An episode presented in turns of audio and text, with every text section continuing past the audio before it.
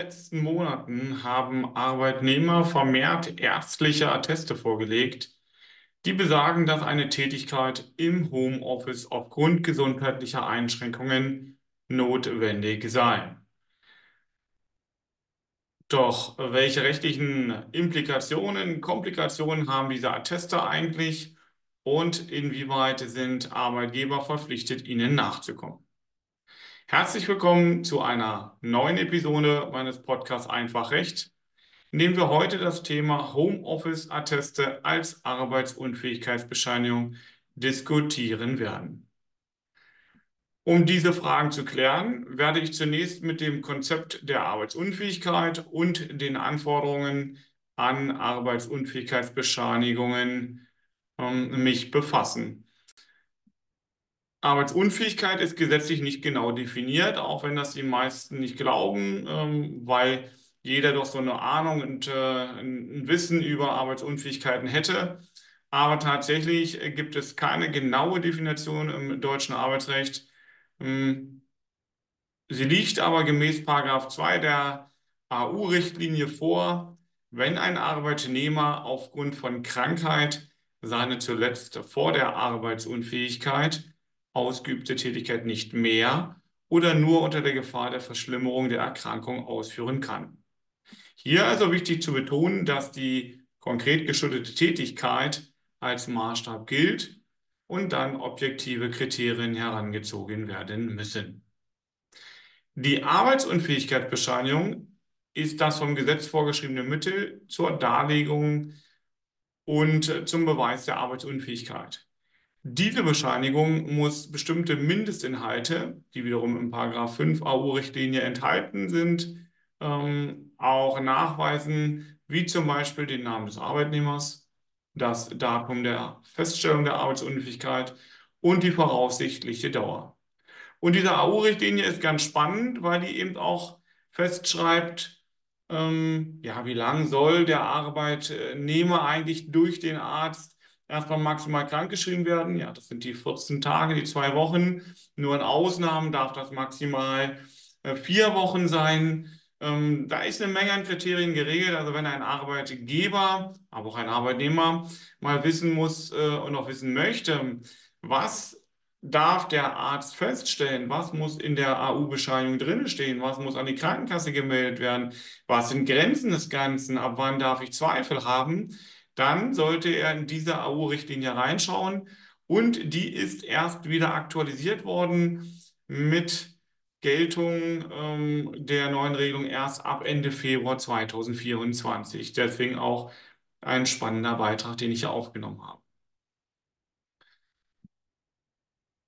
Seit der Einführung der elektronischen Arbeitsunfähigkeitsbescheinigung können sich Arbeitnehmer telefonisch für bis zu fünf Tage krankschreiben lassen, was eben seit dem 7.12.2023 unbefristet gilt gilt allerdings nur für Krankheitsbilder mit absehbar nicht schwerem Verlauf. Da habe ich aber auch schon eine gesonderte Podcast-Folge zu gemacht. Einfach mal reinschauen in meine Mediathek. Eine ordnungsgemäß ausgestellte Arbeitsunfähigkeitsbescheinigung hat vor Gericht einen hohen Beweiswert, kann aber erschüttert werden, und da gibt es eine Menge an äh, Rechtsprechung vom Bundesarbeitsgericht mittlerweile, wenn ernsthafte Zweifel an der Arbeitsunfähigkeit bestehen. Zum Beispiel, wenn die Bescheinigung die Dauer einer Kündigungsfrist passgenau umfasst. Nun zu dem neuen Phänomen, diesen sogenannten Homeoffice-Attesten. Diese Atteste werden vermehrt vorgelegt und besagen ja im Ergebnis nur, dass eine Tätigkeit des Mitarbeiters, des Arbeitnehmers ausschließlich im Homeoffice möglich sei. Doch was bedeutet das jetzt für den Arbeitgeber und den Arbeitnehmer? Ist das eine Arbeitsunfähigkeitsbescheinigung? Ist das eine Verpflichtung, den Mitarbeiter nun nur noch im Homeoffice zu beschäftigen? Also diese Atteste werfen eine Vielzahl von arbeitsrechtlichen Fragen auf, hm, wie auch zum Beispiel die Definition von Homeoffice und die Frage, ob der Arbeitnehmer dann teilweise arbeitsunfähig ist. Außerdem stellt sich die Frage, ob der Arbeitgeber dem Arbeitnehmer einen anderen Arbeitsplatz zuweisen muss oder kann und ob das Gehalt weiter fortzuzahlen ist. Es gibt verschiedene Formen der mobilen Arbeit, darunter Telearbeitsplätze, Homeoffice, ja, und die mobile Arbeit als solches. Ähm, während diese Telearbeitsplätze gesetzlich definiert sind, sind Homeoffice-Arbeitsplätze angelehnt an die Telearbeitsplätze mit Besonderheiten. Jedoch ist das reine mobile Arbeiten, oftmals auch Remote-Arbeiten genannt, viel flexibler und gesetzlich nicht geregelt. Diese Homeoffice-Atteste bescheinigen in der Regel keine vollständige Arbeitsunfähigkeit, sondern legen bestimmte Arbeitsbedingungen durch den Arzt fest, unter denen der Arzt meint, dass der Arbeitnehmer arbeiten kann. Eine Teilarbeitsunfähigkeit ist gesetzlich jedoch nicht vorgesehen und wird von der Rechtsprechung in der Regel auch äh, verneint. Fraglich ist deshalb, ob sich aus Belastungen äh, im Zusammenhang mit dem Arbeitsweg eine teilweise oder ganze Arbeitsunfähigkeit ergeben kann ähm, und ob der Arzt überhaupt in der Lage ist, hier die entsprechende Entscheidung zu treffen oder ob er in das Direktionsrecht des Arbeitgebers eingreift. Das Bundesarbeitsgericht hat entschieden, dass die Unfähigkeit, zum Beispiel den Arbeitsplatz zu erreichen, nicht als Arbeitsunfähigkeit gilt. Wenn ein Arbeitnehmer ein Homeoffice-Attest vorlegt, muss der Arbeitgeber im Rahmen seines Weisungsrechts nach 106 Gewerbeordnung die Arbeitsbedingungen berücksichtigen und kann gegebenenfalls einen anderen Arbeitsplatz zuweisen. Dazu muss er aber in die Lage versetzt werden. Das heißt, entweder muss der Arzt die notwendigen Angaben machen oder der Arbeitgeber hat ein Fragerecht gegenüber dem Arzt hinsichtlich der Einsatzmöglichkeiten. Der Arzt per se kann nicht festhalten und auch nicht dem Arbeitgeber fest und vorschreiben, ob der Mitarbeiter jetzt nur noch ausschließlich im Homeoffice beschäftigt werden kann.